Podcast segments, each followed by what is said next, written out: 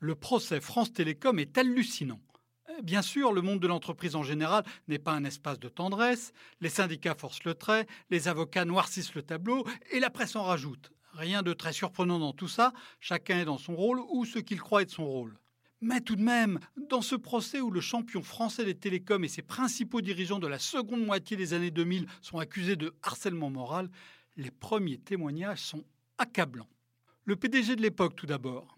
Didier Lombard a fini par avouer avoir exhorté les cadres dirigeants de l'entreprise en leur disant en 2006 qu'ils feraient les départs, je cite, d'une façon ou d'une autre, par la porte ou par la fenêtre. Il admet avoir commis une faute en parlant d'une mode du suicide, mais une décennie plus tard, il semble étrangement n'avoir toujours pas pris la mesure de ce qui s'est passé. Je cite à nouveau, Il n'y avait pas de crise sociale à France Télécom, mais une crise médiatique.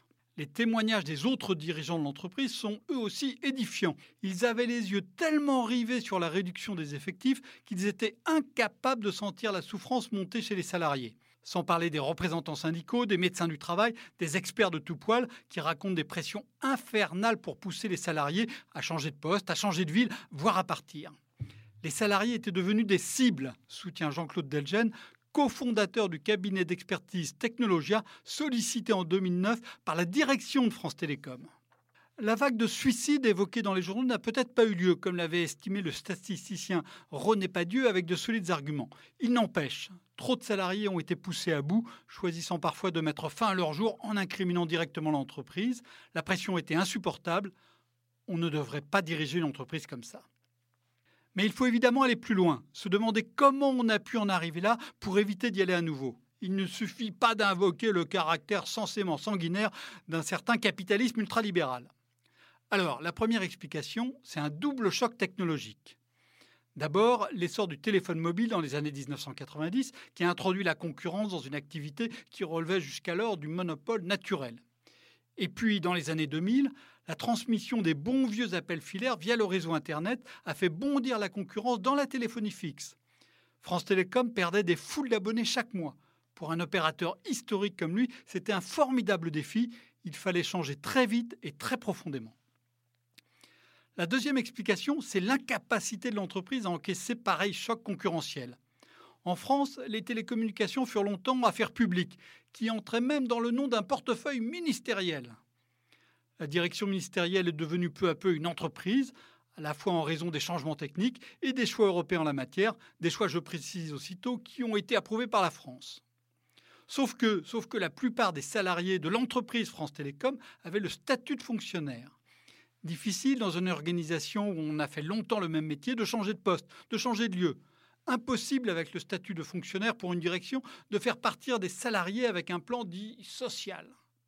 Devant réduire ses coûts tout en trouvant de nouvelles compétences, la direction de l'entreprise a estimé que la politique du pire était la seule possible, voire la meilleure des politiques. Ce qui renvoie à la troisième explication, l'incompétence des dirigeants à piloter pareille transformation. Avant de prendre les rênes de France Télécom, Didier Lombard était un haut fonctionnaire et il était plus débonnaire que Robespierre. Mais peut-être que sa mission était impossible. Par bonheur, les grandes entreprises ont appris de cette terrible histoire. Leurs dirigeants, à commencer par ceux d'Orange qui a succédé à France Télécom, sont devenus plus attentifs au climat social de leur firme. Ils ont mis en place des baromètres pour mesurer la pression. Dans les conseils d'administration, on écoute volontiers ce que disent les administrateurs salariés sur le sujet. Au fond, le meilleur moyen d'éviter une crise médiatique engendrée par une crise sociale, c'est d'éviter la crise sociale. Mais tout ça ne suffira pas. Car en France, plus que dans la plupart de ces pays partenaires, les salariés sont extrêmement protégés et pas seulement dans la fonction publique. Dans le dernier rapport sur la compétitivité mondiale établi par le World Economic Forum, la France pointe toujours au 130e rang en ce qui concerne la souplesse des pratiques d'embauche et de licenciement. Et les résistances au changement sont grandes, comme on le voit aujourd'hui sur le plafonnement des indemnités prud'homales remises en cause par plusieurs jugements récents. Cette protection de l'emploi très forte, elle freine l'adaptation des entreprises sans pour autant rassurer les salariés.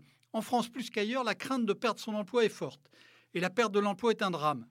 Épuisés après des années de longues procédures, les salariés finalement licenciés peinent à remonter la pente. La protection ne leur aura donné alors qu'un répit illusoire. La vraie protection, c'est le capital humain, l'employabilité, la formation. Et la formation, eh bien, c'est une vraie faiblesse majeure de la France. Retrouvez tous les podcasts des échos sur votre application de podcast préférée ou sur leséchos.fr.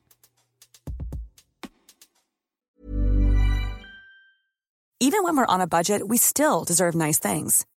Quince is a place to scoop up stunning high-end goods for 50 to 80% less than similar brands.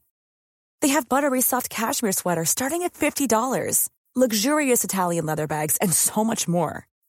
Plus, Quince only works with factories that use safe, ethical, and responsible manufacturing. Get the high-end goods you'll love without the high price tag with Quince. Go to quince.com slash style for free shipping and 365-day returns.